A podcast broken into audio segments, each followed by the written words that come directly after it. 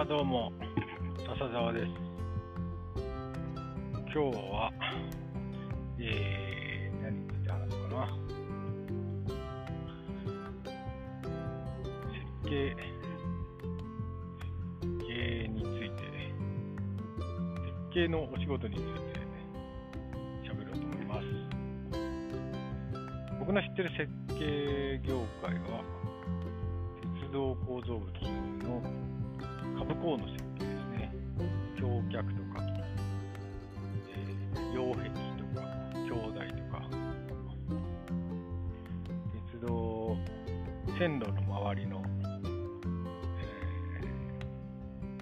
ー、鉄筋コンクリート像の構造物の設計。このお仕事をしています。ポジションで言ったら発注者が JR さん。それから民鉄の各民鉄の会社さん。ここから、えー、線路の周りをもうちょっとこうしたいよとか高架地べた走ってるのを上に上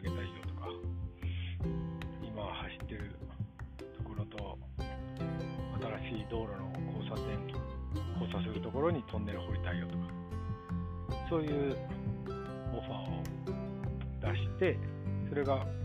それをこうコンサルっていうポジションの人たちが受けてでそのコンサルの人たちが、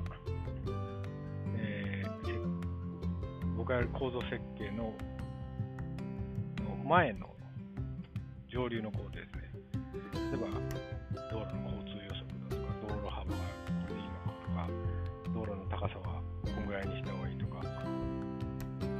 が降ったから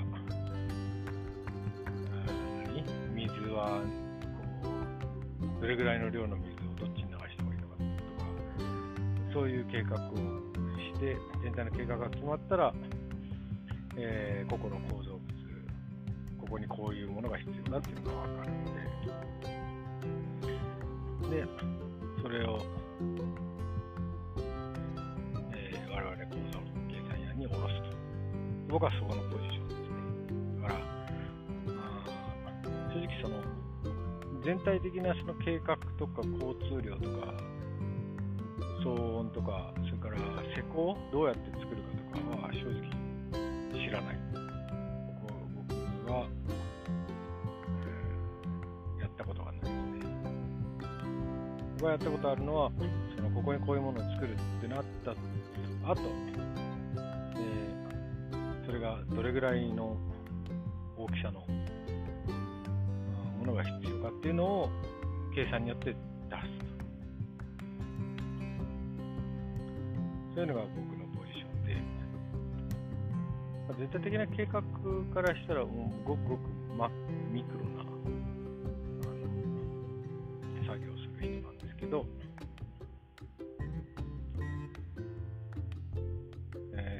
このポジションがも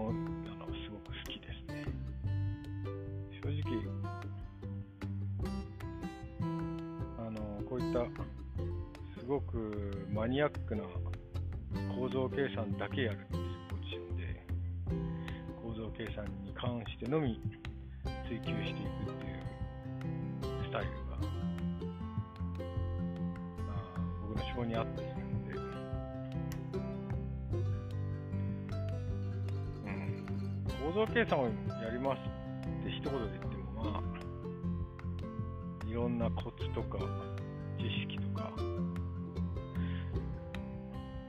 tips があるんで。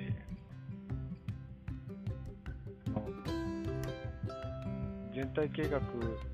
僕は全体計画やれないように全体計画やってる人は構造計算。なかなか難しいのかなと、まあ、何でもそうだけど、プロフェッショナルっていうのは、まあ、プロになるのには時間がかかる。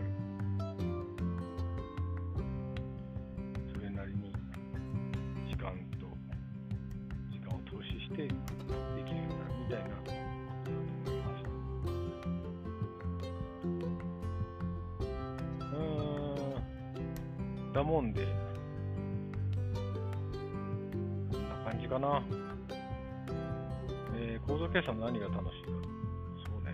あの、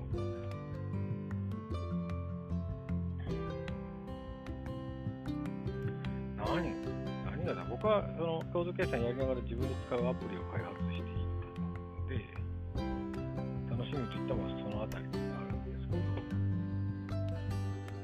基本的にはこのルールがはっきりしている。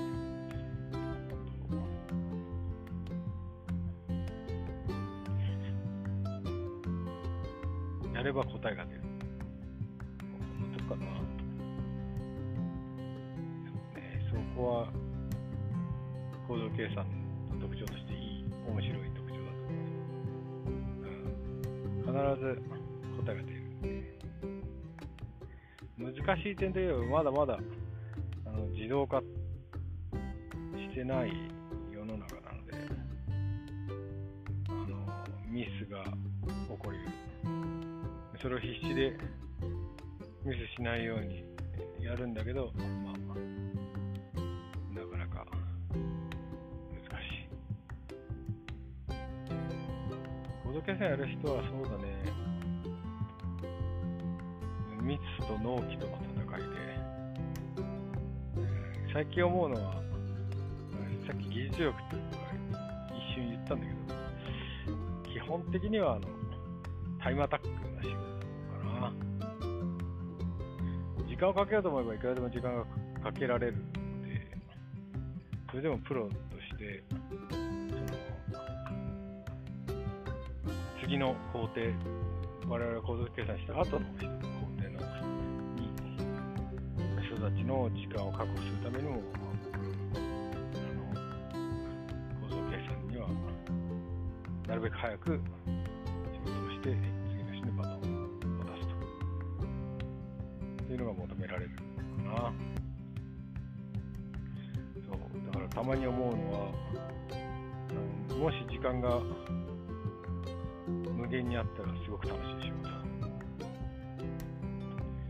締め切りがあるからみたいなことで間違いないと思う。ああまあそんな感じです。それを毎日やりながら隙間時間でアプリを作ってるというのが笹田の日常でございますだいたい朝9時スタートして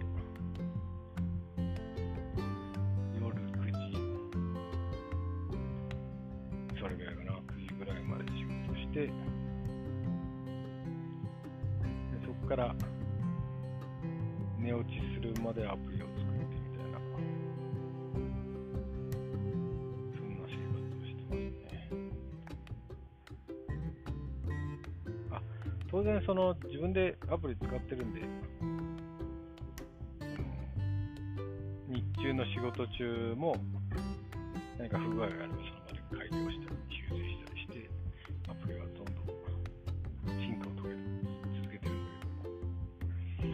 基本的に朝9時から夜9時ぐらいまでは設計の仕事をいただいて、ねそれをやって暮らしてます。まあ、興味が、もしね、小付さんやなってみたいっていう人がいたら、まあ参考になれば幸いです。というわけでね、